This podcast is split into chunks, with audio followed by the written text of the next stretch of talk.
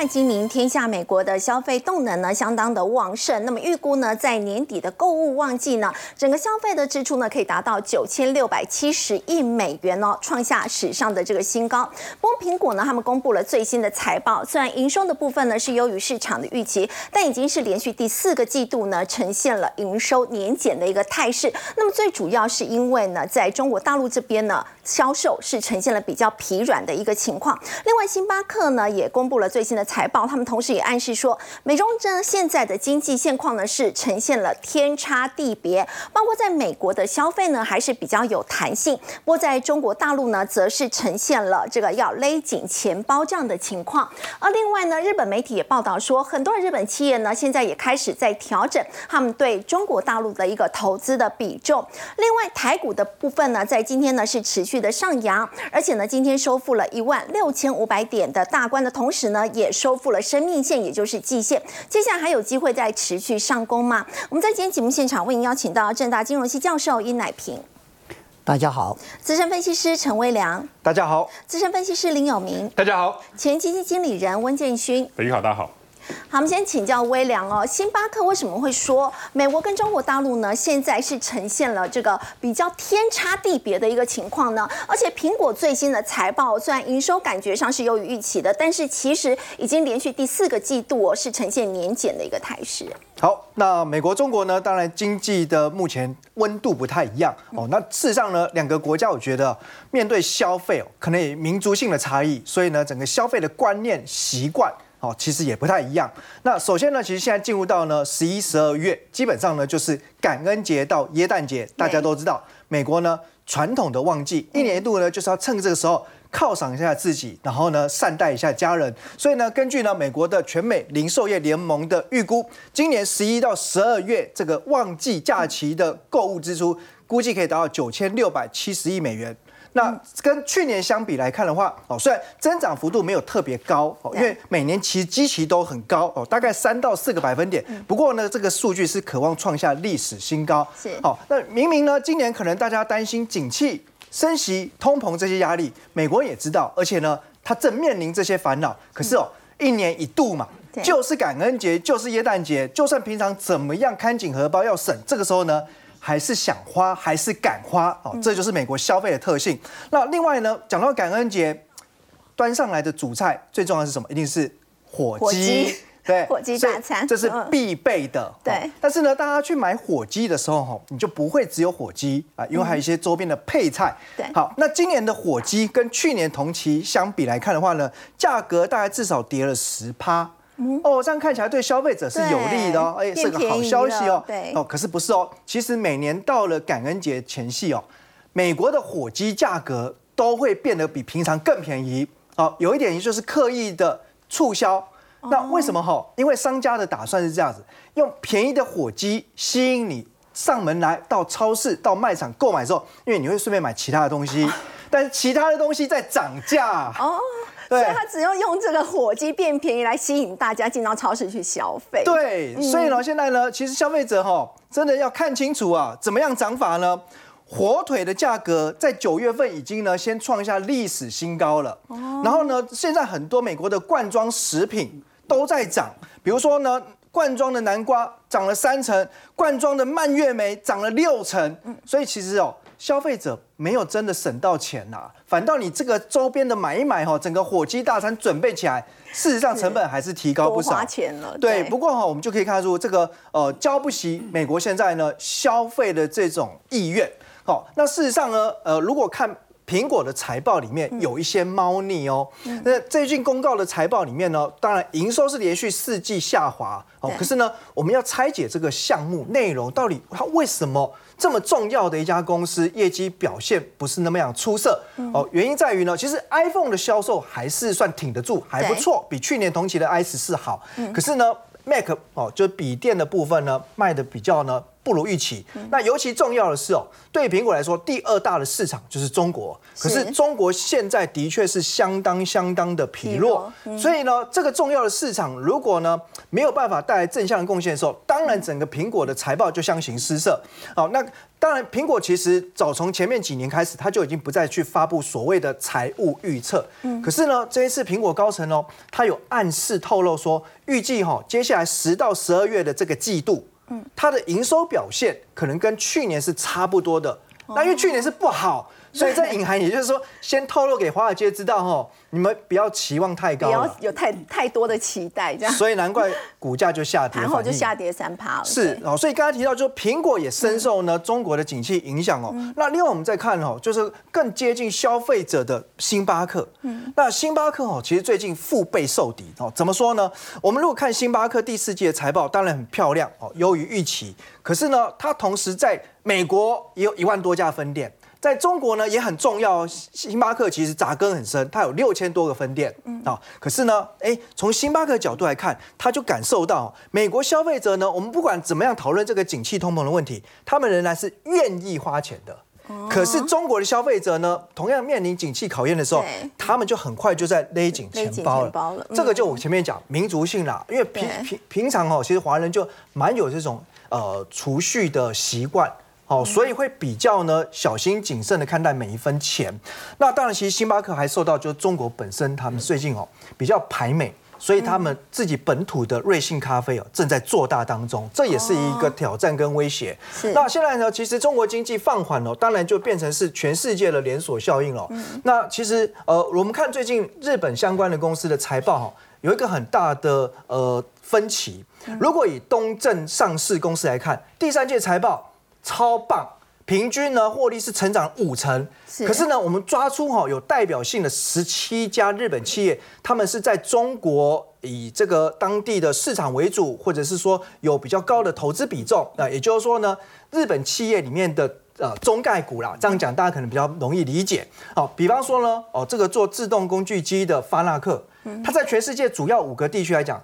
呃，中国的订单下滑三十五趴是衰退幅度最大的，或者说像呢做马桶的头头，那中国现在不是房地产景气非常不好，嗯，那当然卖马桶的就受到牵连，也受到影响。对啊，那像这个医疗设备的欧姆龙，甚至在中国的业务亏损，哦，诸如此类的哦，那就统计发现呢，十七家这些所谓的日本，然后以中国市场为主，或者说影响很大的企业里面，有十二家公司，他们的营收获利是快速恶化。哦，高达七成的比例，对，那整体来讲，这十七家公司第三季的财报是衰退两成的。对照我们刚才讲的东正一部整体是成长五成的，你就知道其实以前呃中国带给很多企业是养分。现在真的有点变成是毒分了啊！那另外呢，美国企业哈，这个呃化妆品的大厂雅诗兰黛，在最近股价哈非常惊悚，一天暴跌十八点九趴，创下史上最大单日跌幅，而且创下六年来的新低。那主要原因还是在于呢，呃，现在他们在中国的销售明显的放缓了哦，所以这个部分来讲话呢，呃，不仅是在第三季的财报内容哦，真的吓坏大家，因为跟去年比起来暴跌九成，而且呢。也直接把明年的获利预期哦大砍了三十五趴了，所以显然其实中国现在经济的调整，对于很多的企业真的不得不哦加快转型，或者说扩大他们的布局方向。好像刚刚微亮所提到这个雅诗兰黛，或者是你刚刚提到苹果，其实现在中国大陆的一个如果说经济比较疲软，甚至是开始转型的话，都会影响到他们接下来的销售表现。所以现在是要分散这些供应链，是不是已经变成了全球大厂的一个共识？对，因为呃，我们看哈，比如说以刚刚聊到的苹果来说，既然中国所带来的贡献已经在递减了，是，那过去本来想要用这个所谓的中国生产来绑住中国市场，看起来这个策略也受到考验，所以现在呃，苹果一直在呢设法加快分散它的生产基地，其中呢一个很重要的寄予厚望市场就是印度。因为印度呢有呃也是全球数一数二多的人口，而且这个市场够大，加上呢印度的生产的潜力也是备受期待。呃，因此呢，在第二季呢，苹果的目前全球的 iPhone 市场里面，印度已经可以排到。第五大了哦，算是快速的在成长当中。那第三季的出货量呢，更是呢，哎，年增三十四趴，创下单季历史新高。那这个部分是来自于印度的消费的潜力哦，当然未来会持续的看好。那不只是这样子哦，那事实上呢，在印度生产这个部分来说，现在也是很重要的地位。那根据呢，哦，所谓地表哦最了解苹果的分析师郭明奇啦，哦，那他其实就预估，明年印度所生产的 iPhone 比重呢，将从今年大概哦十二到十四趴，明年呢再翻一倍，来到二十到二十五趴，等于四台 iPhone 就有一台是从印度生产。对，所以其实这几年我们就可以看到，哦，所谓的每一代新的 iPhone，以前印度的生产除了数量少之外，而且它整个上市的时间会严重落后于中国。那到今年已经几乎是成成为一个持平的一个状况了。好，那而且我觉得更重要的是哦。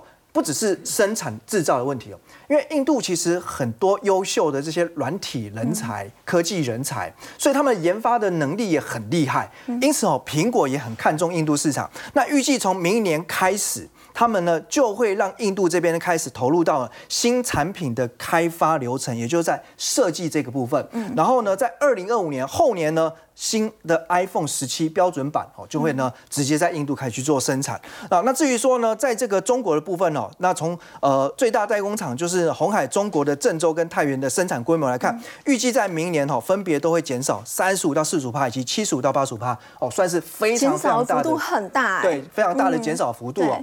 那另外我们可以看哈，就是在呃分散供应链部分，除了印度，那当然讲到东协市场也有好几个国家呢，也都是呢哦确评中选的哦。那其中像越南，哎，本来这个地方呢也有很多的产业链正在聚集当中。那其中呢，以半导体来说哈，因为现在越南也希望能够争取。开这个设立哦，第一座晶圆厂。那现在包括跟几家晶片公司都在洽谈。那像格罗方德，或者说像国内的利基电，对，那这个部分来讲的话，应该啊近期有机会拍板定案。我们在讲世界工厂的时候。哦，其实要有新的观点。以前就觉得，当然就是中国独大。可是现在中国世界工厂的优势正在慢慢的淡化，本身它的经济策略也在转型。那未来讲到世界工厂呢，可能就不会是只有局限在单一，比如说印度还是越南或墨西哥。我觉得会有越来越多哈这种聚落式的世界工厂。那在全世界各地呢，慢慢的呃开开枝散叶，然后呢集结成一个呢呃可能更大的生产能量。好，刚微良带我们看到呢，其实中国大陆呢现在经济呢是呈现比较疲软的一个情况。那么为了要分散风险呢，其实现在的国际企业的一个共识呢，就是开始要来分散他们的供应链。但中国的经济疲软呢，在先前也影响到他们的这个陆股的表现，像是上证在先前又一度跌破了三千点大关。不过有明哥现在好像又已经收复了三千大关，又重新站上了。那么台湾呢，其实在台股的部分，我们昨天的节目当中也有提到，一万六千点哦，似乎就已经。经是这个底部好像有确立的态势，果然在今天就收复了季线。要请教永明哥，还有可能再往上攻吗？呃，好，当然会，但是时间上面来讲的话，可能未来的速度会稍微变慢。我们先来讲一下哈，因为现在我们在讨论一万六这件事情，看起来是理所当然，因为涨上去了嘛，所以好消息就跟着出来。但是各位有没有去想过，放在三天之前的话，其实大家都在抓这蛋，不光是台湾的万六，包含刚刚斐玉有特别提到的中国上证，还有另外标普五百的四千一，纳斯达克的一万两千五，然后费半的三千一百五，基本上都是整数关卡。所以我们现在来讲一件事情啊。就是当时啊，在三天之前，其实退此一步，即无死所。也就是说，我们退退到悬崖边的时候，你再继续往下退的时候，你可能要掉下去。那为什么我会这么说呢？因为国际间有很多的避险基金或者是城市交易，当你整数关卡一跌破一跌破的时候，其实就会去启动。那所以那个卖压很可能会比我们想象中来的重。所以现在在想这件事情的时候，是觉得有点后怕。好，就是感觉起来的话，还好已经过去了。那。呃，我们在回想三天之前的话，当这些整数关卡在手的时候，应该全世界的政府也好，或者是重要的一些机构，其实都在屏息以待。但是股市其实它会有一些领先指标，就是在你不知道到底守得住守不住的一个之前前提之下，包含像美元、黄金、原油、长债。好，常在的殖利率、加密货币跟所谓恐慌指数，那这些东西都可以来判定到底守得住守不住一个很重要的关键。所以我们常在讲国际市场是同气连枝，那要指数之前，我们一定要先看所谓的领先指标。不过有明哥，如果你提到这几个领先指标的话，现在从这些指标来看的话，是真的有看到曙光啊？对，都有看到曙光，而且不是因为涨了三天才看到曙光，应该是说在好几天以前，在指数还没有反弹之前，如果你人身处在隧道，你根本对未来已经没有希望，你甚至双手一摊想躺平了。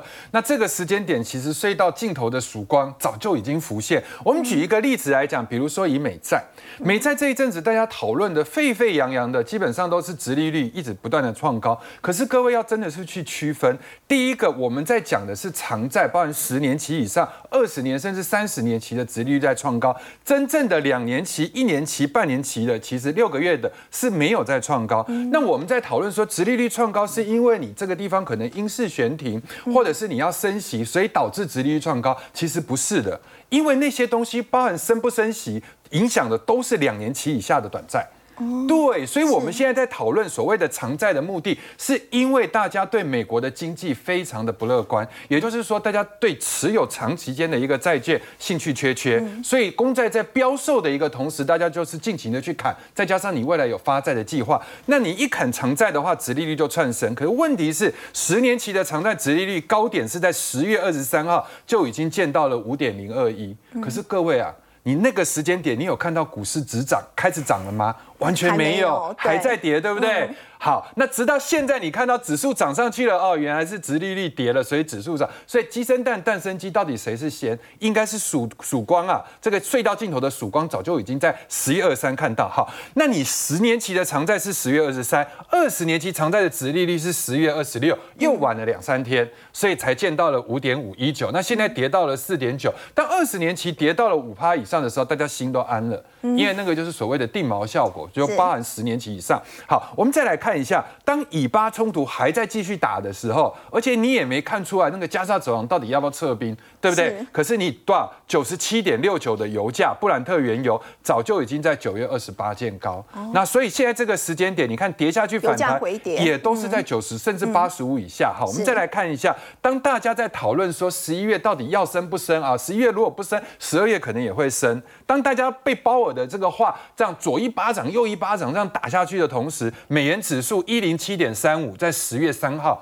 早在一个月前就已经见高，所以我们回头再去看恐慌指数，十月二十三号见高，然后黄金的价钱，唯独现在全世界的热钱开始避的只剩黄金，所以黄金能不能创新高不重要了，因为你从美元撤来的钱，从油撤来的钱，从债撤来的一个钱跑到黄金，这个也很合理啊。所以我今天要来表示，就是说在三天以前的所有现象都叫做领先指标，总共有六项，所以回头我们才会看到美国的指数，那是。因果关系里面的果，也就是说，当你看到了标普从四千一守住了，涨到了四千三，然后纳斯达克从一万两千五守住了。涨到一万三千二，然后再来的话就是费半指数从三一五零的低点守住了，然后之后再攻到三千三。那我想这些东西都是往好的方面走。那接下来的话，我们就要讨论，如果以国际的情势来看的话，刚刚我们说过，财报周已经慢慢的进入到尾声，所以美股的话，这个地方我我不觉得它有强涨的必要。但是它只要守在这里，我们的低点也确立了嘛。那如果维持一个箱型的一个震荡的话，那大家现在的时间点就要关注在台股的部分。好，那台股的话，我们之前讲好的说叫泾渭分明，对不对？那呃，金水是什么？金水是比较轻的，渭水是比较哎，金水是浊，渭水是清。好，那金的话就代表所谓的大盘，那渭水代表的就是 OTC。我们来看一下最近有什么很重要的资金行情哈。第一个，劳退基金在十月五号已经拨了一百七十五亿，然后呢，手中还有六百四十五亿可伺机进场。讲到这里，我就要提醒大家。那你既然有这么多钱，你十月五号就一七五了，已经进去了，那为什么你不在万六底下多买一些？这样摆明可以赚钱呢？对啊，对不对？你摆明可以赚钱，你为什么不在低档的时候买多一点？你为什么还要留到这么多六百四十五亿在以后用？这是第一个大家放在心上的。第二个，他现在在评选七百二十亿相对报酬的委外代钞，十二月下旬要绝标，然后呢？年底的时候可以拨款，那两个合计起来的话，相绝对报酬的有六百四十五亿，相对报酬的有七百二十亿，合计有一千三百六十五亿。那所以讲到这里的时候，各位就知道司马昭之心，路人皆知。我为什么不在这个时间点把所有的子弹在一万六以下全部把它扎下去？好，这个绝对跟绩效有一点关系，但不是那么的有关系，因为后面还有一个重要的日子，就是十一月二十四。十一月二十四号是总统候选人的最后登记日，也就是说。你现在这个总统候选人登记完之后，再来判定整个台股可能的走势嘛？你现在谁跟谁选都不知道，你的敌人到底在哪里，你也不知道。对，所以十一月二十四号之后，当你都知道了这些人之后的话，你这些钱再砸下去的话，一波一波来啊，不是比较好？所以买贵不是重点，买了以后能够直接涨才是重点。所以这个地方对投资人的感受是最明显的。那当这个一千三百六十五亿进去的时候，到一月十三号投票日。然后投票日完了，你说马上会跌吗？也不会，因为后面还有一个过年，所以过年之前都会有行情。这个是上市的规划，所以我们现在看外资在这个上市的部分是被动型的外资，那现在守住了季线，但是我觉得季线到半年线之间一定会大震荡，因为以现在的成交量来讲，两千六不够。到半年线的话，还有一个压力，有一个压力一万六千六百六，以现在的两千六百亿的成交量不够。那不够的情况之下的话，就要来回洗，而且它现在也不能涨太快，涨太快后面就没戏唱了。所以时间点的话，如果真的要发动，可能要等到十一月底了。呃，对啊，就像是比如说你看到了一个什么四十集的剧嘛，对不对？你总不能在二十集之前就把所有的故事都演完，所以你应该时间稍微拖一下，然后拖到后面还有一个小高潮哈。是。那我们再看一下 OTC 的一个状况，OTC 的情形是这样，因为 OTC 就比较不是大家指数关心的重点，所以那个是内资在进去的。对。那那个内资化身成所谓的假外资，哈，气氛一好它就会进去，气氛不好它就会出来，所以你看到它的外资进进出出，这个很合理。不过最近有大增哈，那它已经来到了半年线，是不是比指数强？比上市强嘛？因为上市还在季线，OTC 已经在半年线哈。那接下来的话，选股因为最近都在季报，嗯，所以现在公布季报的时候，大家有的时候对季报开始一好的时候，就会去追股票，这一定是好事。所以 OTC 会提早迎接选举行情。啊，刚刚有明哥带我们看到是在上市以及在 OTC 的一个部分哦。目前呢，这个上市公司可能要等到十一月二十四号总统候选人最后登记日之后呢，才有可能会迎来一波的比较大的一个行情。不过我们要再来关注的是呢，在这个产业的部分呢，华为他们第一款的这个轿车在下个礼拜就要进行这个预购了。中国大陆面临在美国的打压情况之下，他们很多的产业都希望现在可以自主研发，但是要请教建勋，自主研发就。非常的烧钱了，像是长江存储的部分哦，它在过去一年哦，已经很快速的烧掉了大概七十亿美元的这个资金，哎，对，这个。自主研发呢，就是要自主烧钱，要自己把一条龙自己把它生产出来嘛，哈，这个哪有那么多的这个资源呢？所以就是烧钱、烧钱再烧钱。所以我们来稍微盘点一下，在中美贸易对抗战之下，哈，这些中国大陆的龙头企业目前是死是活，过得好不好？海啸的第一排是哪边？是华为。嗯，华为的这个神主牌是什么？是手机嘛？哈，它的卖六十卖得很好，卖得很好，看起来一直在追单嘛，哈。台湾有些相关供应链也都蛮好的。那现在在干嘛？要做汽车。两岸的这个电子大咖感觉这个手机做好了都要做汽车，红海是这样，那这个华为也是这样，但是它卖的好不好呢？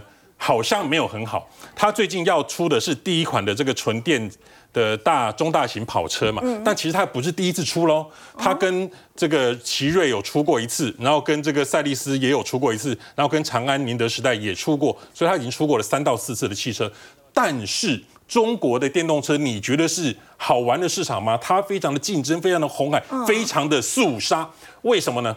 因为现在电动车，你知道现在中国大陆电动车一台卖多少钱吗？十万人民币左右，好，就是一台大概四十几万台币就有了。然后就是充电充下去，你可以开三四百公里，然后你只要充电大概半小时就可以了。好，所以华为的这个这个神主牌这个手机卖的很好，但是你要跨足到这个。汽车来的领域来讲，看起来是有一点困难哈，所以它目前是亏损了八十二亿人民币左右。但是我相信这个钱对华为来讲应该是小钱，因为它背后有国家支持。看长江存储，长江存储呢，它是很中国知名的一家企业，它是紫光跟国家所合并做的一个东西。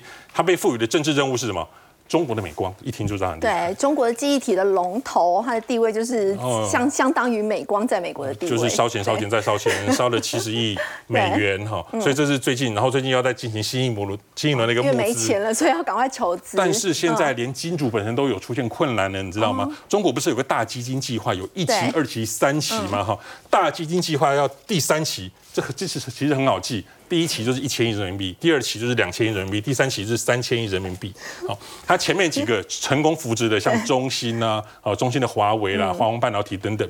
但可是现在呢，我们都知道中国的这个景气不好嘛，嗯，好，所以这些大基金计划现在地方债也不行，好像国企也不行，所以纷纷的放缓，选择更加的有限。我们讲的是整个国企，好，整个在烧钱的过程当中，官方可以说是有点弹尽粮绝的这种迹象。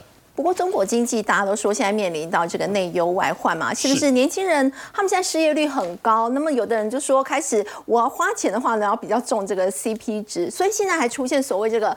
蹭老式消费哦，请建勋带我们看到底什么是蹭老式的消费。而且人家说去逛百货公司的话，他现在也不是整层都逛，只逛这个 B one 跟 B two 是什么原因？其实我稍微纠正你一下，嗯你不能讲中国的年轻人失率很高，因为现在没有公布，没有公布怎么失公业率布前。最后一次哦，哦就是盖牌前的最后一哦，对次公布对对对，有二二十几趴哈，所以我们 suppose 我们市场共识，它可能是真的是消费的不好。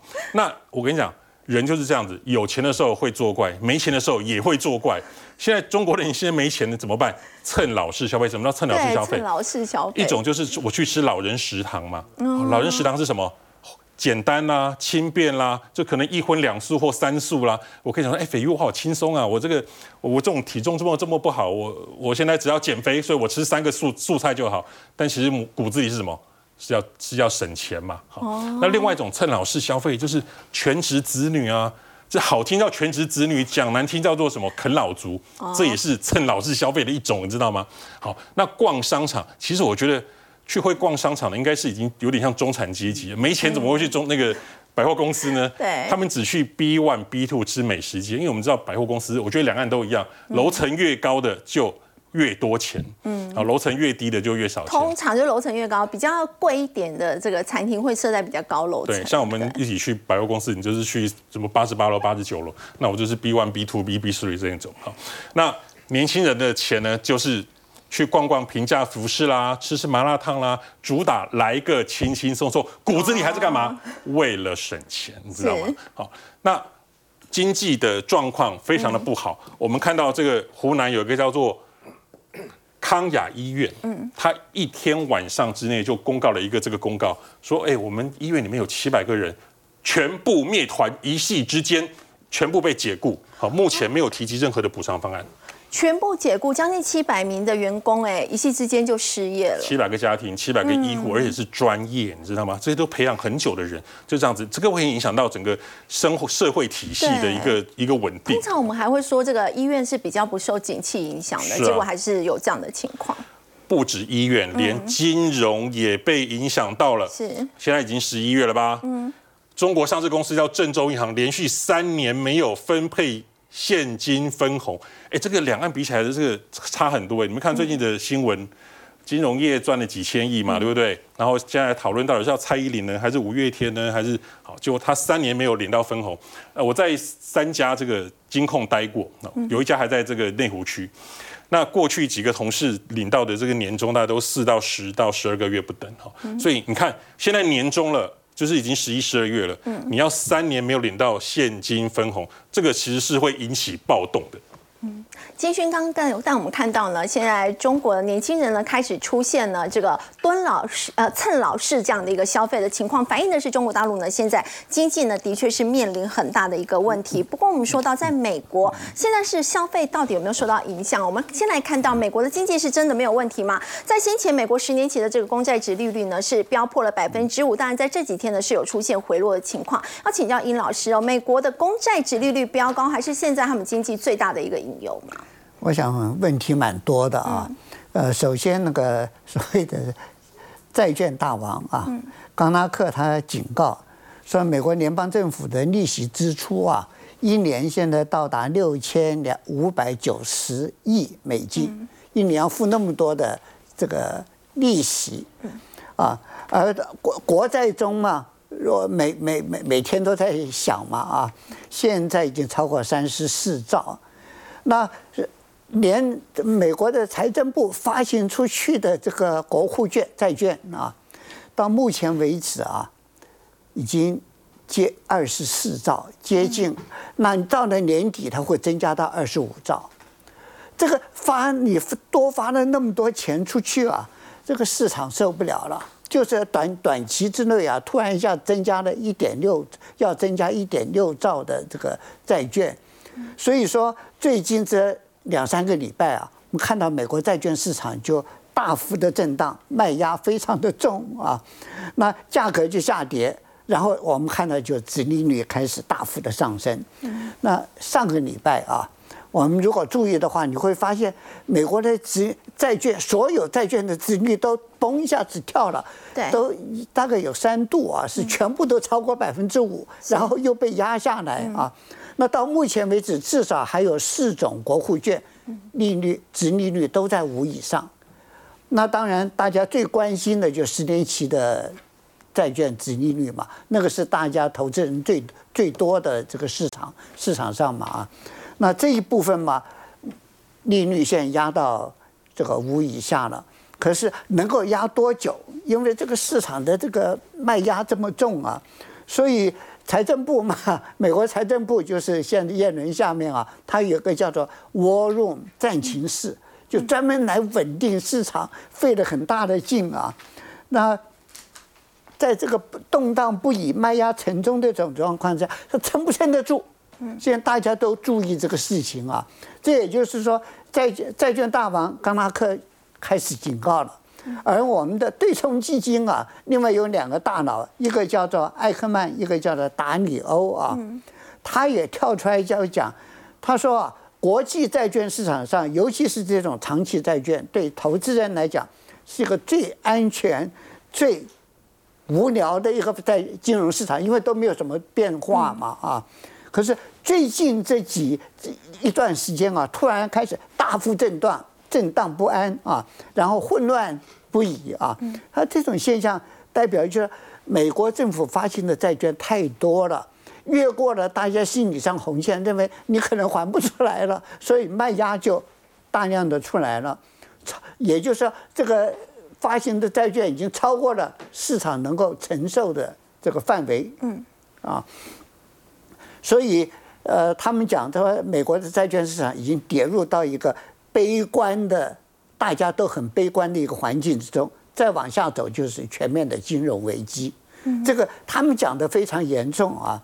那有人指出来，这个市场上啊，有的大概是三四年前已经发的长期债券，现在已经跌了超过百分之六十了。而我们看到的那些。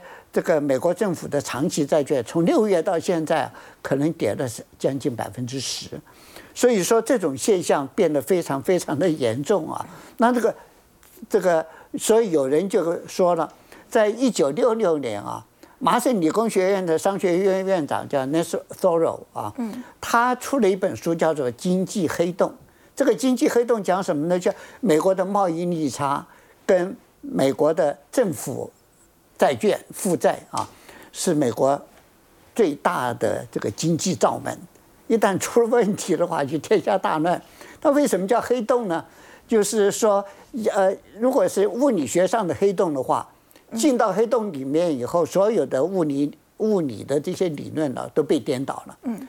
那进入到这个所谓金融黑洞里面的话，这个也是所有的经济理论也都被颠倒了。就是你的经济。上要解决问题会变得非常难，是个大灾难。所以一旦美国进入经济黑洞的话，就是呃，所有的经济理论就会不适用了。对，会变成一个大灾难。嗯，那现在我们看到就这种现象会不会出现啊？所以说，呃，关键在哪里呢？就是美国现在债券市场目前处的这个状况，这些人大家都看到了，都很紧张嘛。嗯，就是到底国际。债券市场啊，能不能稳得下来？嗯，那关键的因素在哪里呢？在世界各国的中央银行手上都抓了一大堆美国政府债券啊，那他能不能够配合美国政府，暂时都不卖啊。呃，因为美国政府美美国财政部每次大家卖的时候就跟他讲嘛，你卖的话债券市场垮掉，要死大家一起死嘛。嗯，所以说呃对你也不利嘛，所以说劝大家不要卖嘛。可是问题在哪里呢？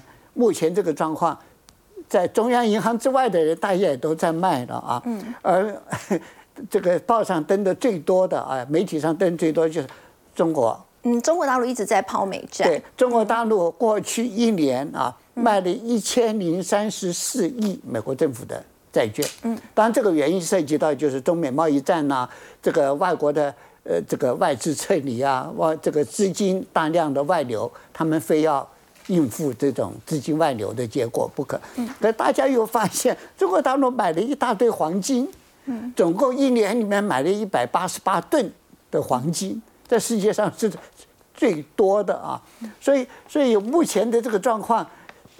就看美国财政部有没有这个能力啊，稳住，或者是债券市场真的整个崩下来，这些中央银行不得不抛，那这个就完了。嗯，所以说这一部分是个关键。如果是不被这个利这个如果能够稳住的话，这个立即债券市场的危机解除掉了，啊，那就好了。可是问题是一直在啊，那当然美国的经济啊。呃，在这种状况之下，如果稳住的话，往下走，联总会扮演的角色就会浮出来了。嗯啊，所以说，呃，大概呃，我们在看的话，就是到了明年的下半年，嗯，美国的经济啊，可能就会衰退，就会。就就就会变坏。好，我们先休息一下，稍后来关注的是年底经常都是这个新股挂牌的一个旺季哦。当然，新股的竞拍呢，往往也可以透露出大户他们的一个资金取向。那么有一些这个可能会引发比价效应吗？我们先休息一下，稍后来关心。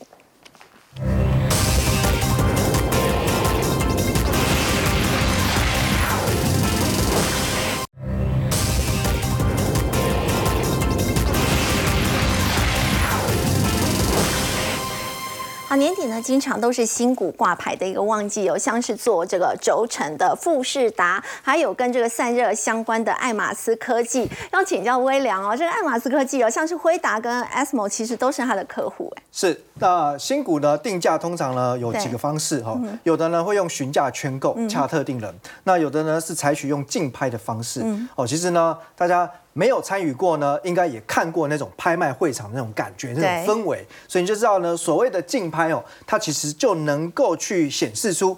目前到底整个新股挂牌市场的热度，乃至于呢，该家即将 IPO 的新公司，它究竟呢是不是能够获得市场的认同？然后呢，大家对它未来的期望会想象到底有多大的高度？好，所以我们来看一下呢，最近几家呢有参与竞拍的新公司哦，啊，包括呢已经在十月十九号挂牌的联发科集团的达发。达发。那事实上，我们如果用呢，呃，这当时的竞拍底价。跟平均的得标价来稍微呢来算一下所谓的得标的溢价率，其实达方哦，老实说比较有一点雷声大雨点小，因为它有富爸爸，可是它的溢价率只有七点七六 percent，没有特别高哦。不过我觉得当然。呃，不表示它未来前景不好，而是在于可能它还需要一点时间，让它下半年或者说明年的业绩提升上来。因为现在市场上对它的高本益比比较疑虑。那在我们看到像联测哦，它溢价率就蛮高的，五十二点八八 percent。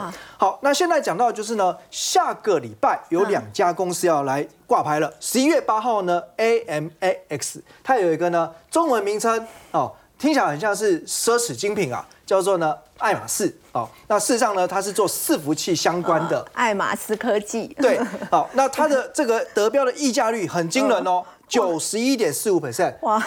这个在前一阵子去竞拍的，大家想前一阵子整个台北股市的氛围是凄风苦雨啊，可是它却拍出这么漂亮的价格。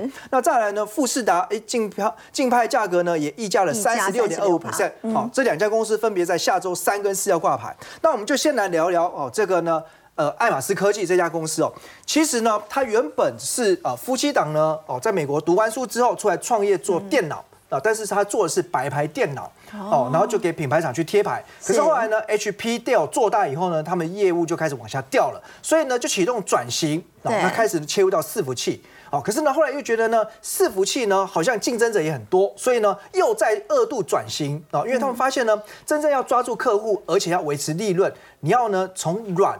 到硬都能够通包，而且要帮客户呢解决所有问题。哦，所以他把自己定位为成就是呢，在整个伺服器的整个完整的解决方案供应商，也就是说他可以呢，哎去买一些零组件，按照客户的需求来做设计。哦。那从此之后呢，其实整个公司的业绩也就开始收到很好的成效。那我们看到它目目前来说哦，在整个呃不管是在资料中心或呃自动驾驶、健康医疗好，或者说机器人、半导体相关，其实都有一些布局。那我们如果要呃来推估未来它的一个呃，不管是业绩或股价哦，我觉得呢，因为毕竟它比较呃算是一个全新没有在新贵挂牌的公司，所以未来呢，大家可能要先呃在它上市之后，哎观察一段时间，看看呢，呃如果有一些法人报告或法人的一个最新观点，你再重新去评估。那我觉得呃，当然它渴望就是激激励哦，目前盘面当中的一些伺服器乃至于呢散热相关的公司的比价效应。好，再请教微良，年底这个新股挂牌的话，会有这个呃比价行情可以期待吗？那如果说这个旧爱跟新换到底要挑选谁比较好？好，那这个针对刚刚所讲爱马仕科技哈，因为它本身已经做到伺服器的。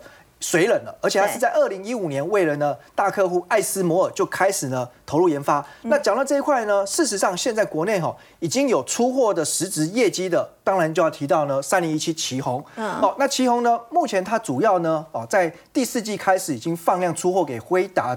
H 一百 AI 伺服器的三 D VC，那这个部分呢，它虽然现在还是气冷，可是大家知道，因为气冷哦，目前在八百到一千瓦的这个散热当中，它是最佳解决方案哦。那未来当然呢，如果说明年要走到呢 B 一百的时候，就会呢需要采用到水冷。那其实旗宏呢这个部分也在。呃，送样认证当中了。好，那如果以这个呃财报预估来看的话，因为今年它上半年是赚六点零四哦，那全年度大概在一个股本上下哦，那有机会再超过高一些。可是明年呢，哎，市场上的共识认为它可以大幅度跳增到十八到十九元。嗯，好，那配合就说明年呢，在 B 一百的这个伺服器之下，其实它的水冷板的单价又可以再拉高六十五 percent。所以其实这一段时间股价呢，哦，呈现一个涨多之后的回撤啊，我认为在均线附近如果量。说整理的话，应该是可以做低阶布局。那另外呢，刚才讲到新股挂牌，还有富士达，那跟它相关的哦，做这个所谓折叠手机的轴承，就是三五四八兆利。但兆利最近股价已经创新高上去了。那以富士达来说，其实它在这个呃所谓的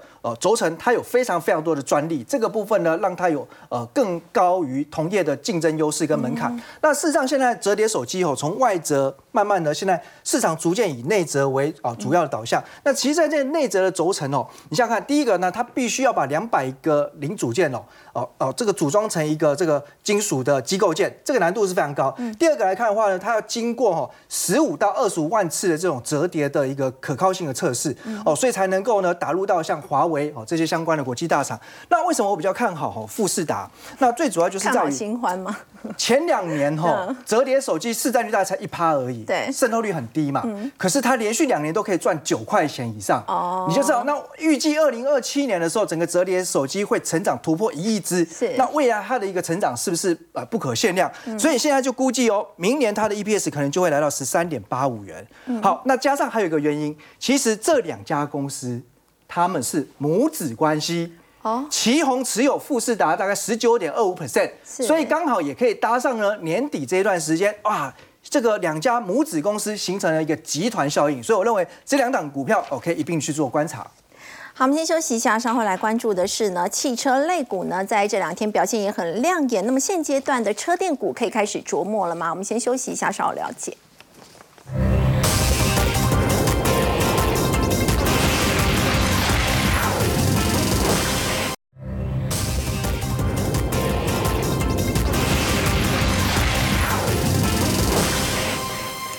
昨天台股的一个大涨，当然除了电子股领军之外呢，汽车类股也有不错的表现。要请教有明哥，市场现在也看好第三季的这个季报，现阶段车电股的话，可以开始来琢磨吗？对，我想车电股一直都是一个长线的一个题材哈，不过最近的表现稍微有比之前前一阵子要来的好，在 AI 的那个时代里面哈，五八五月到八月的时候，这个汽车股有被资金排挤，但是最近的一个资金这个开始有慢慢回到汽车类股。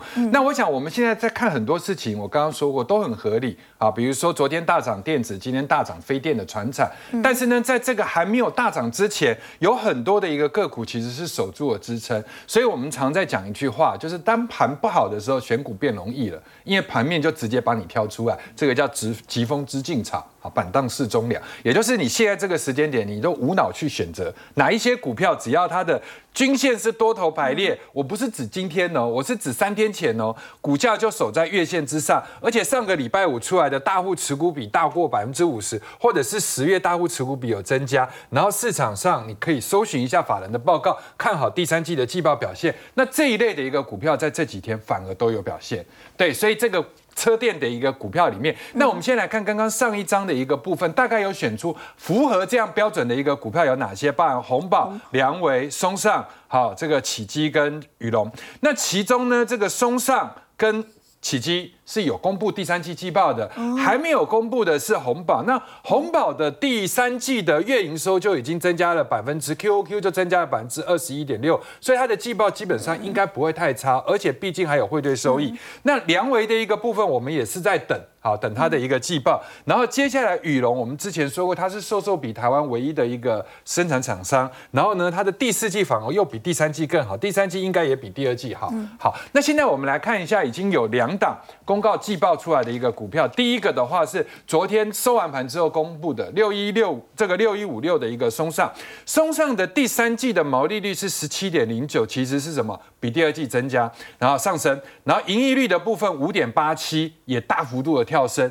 业外的占比反而下降。那各位要知道，第三季其实台币是贬的。所以汇兑有收益的情况之下，它业外占比还下来，就表示它之前的一个获利啊，已经做了一个优化的动作，所以它的本业的部分提升零点七九这个数字不错，前三季一点六七，配合现在的一个股价才二十多块，其实本益比偏低。各位可以看一下，它今天有碰涨停哈，整个在这段时间里面，少数的股票在创新高，它算其中之一。然后呢，以外资的情况来讲的话，这段时间的外资其实把它视为内资啊。应该都是买多于卖。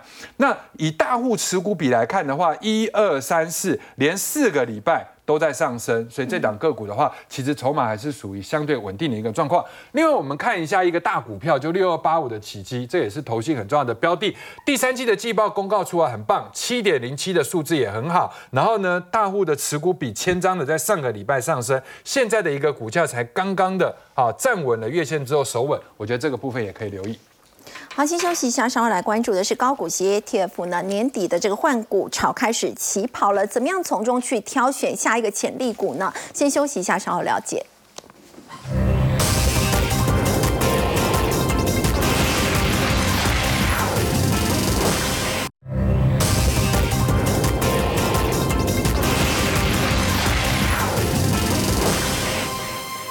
们看到这个高股息的 ETF 年底呢，就有这一波这个换股潮，打头阵的是零零九三二。在这一次，我们要请教建勋哦，部分的这个 AI 服器股就被剔除了，因为 AI 股这个回档，他们也有新纳入一些成分股。这个新纳入的，我们可以从中去挑选出下一波的潜力股吗？其实，斐鱼，我们先来讲哈，这个 ETF 已经全面改写了台股的投资生态。你知道为什么吗？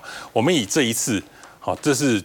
大家很众所瞩目的这个富华高科技啊，它刚成立的时候是五月份，成立的时候就一百多亿而已，现在到今天为止已经到了九百九十七亿的规模，等于不到半年之内它成长了快十倍。为什么大家这么爱？就是它月月配，然后它的这个每个月大概。配一个零点一块左右给你，然后年化报酬率大概有七点七八多左右。好，然后我们看它零零九二九的前十大持股大概是这些。今天是礼拜五，它的法人的持股，就是法人的外资买卖超还没出来，但是礼拜四外资买超第一名就是买超。这个 ETF 你知道吗？外资买超零零九二九，买超第一名，就是外超外资也懒惰，我买超一篮子，我就直接买这个，而且买了四万多张。哇！所以就跟你讲说，这个 ETF 已经改写了整个的投资生态。我们讲这个富华哈，富华的这个杜董事长，他以前的一个是以主动型的呃配股、主动型的研究作为他的一个基金的一个特特别有名的。那没想到他这一次。以前都是董事长自己带队，现在呢不用了，我不用经理人啊，我不用研究员啊，我只要透过这些选股，我就可以选出这些，然后基金规模一直一直长大。然后呢，最近特别要看这个主题的原因，是因为呃零零五六跟零零五零还有国泰都最近都要换股这样子。好，这些是两千亿跟两千五百亿的资金，所以如果你是股民的话，你一定要注意这个换股。如果你的里面被踢到的话，你可能要先做未雨绸小心缪。一点。那对